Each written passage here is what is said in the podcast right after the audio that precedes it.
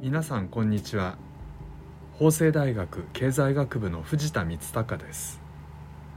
私たちのゼミでは科学に関する質問にゼミのメンバーが回答するプログラムを始めます。これは学生たちが自ら伝えたいことを的確に伝えるスキルを習得する一環です。質問の答えは小学校や中学校で学んだ理科の知識があれば理解できるように構成しています。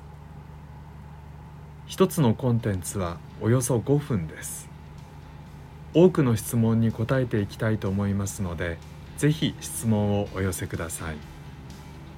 では引き続きこのプログラムをお楽しみください。